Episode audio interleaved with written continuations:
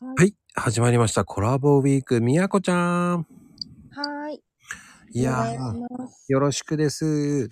はーい。みやこちゃんね、あの、はいみやこちゃんって車好きでしょはい。あの、当てのあるドライブか、当てのないドライブ、どっち派運転を楽しむんだったら、うん当てのない方が好きです。あー。まあ、それはどうしてあのー、うん目。的地があると、うんそっちに行く方に集中しちゃうから、うんうんうん。なんかドライブ自体とか景色とかをそんな楽しむってそうないっていうか、道を楽しむっていうのがない。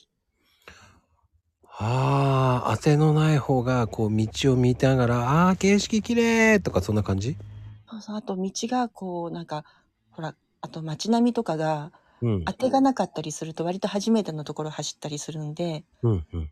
そういう景色を見ながら、うん、景色っていうか、例えば街並みとかを見ながらうん。走るのも好きです。そこで、こう、音楽も流しながら。ああ、そうですね。音楽いいですね。僕の勝手な都イメージは、松任谷由実とうか、んそういうのを聞いてそうな。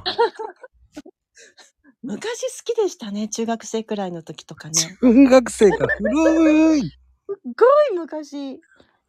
ああ、そうか。中央フリーウェイとか、そういうの聞いてそうなイメージで車を走ってんのかなとかね。最近は割と普通に最近の曲です。あそっか、そっちか。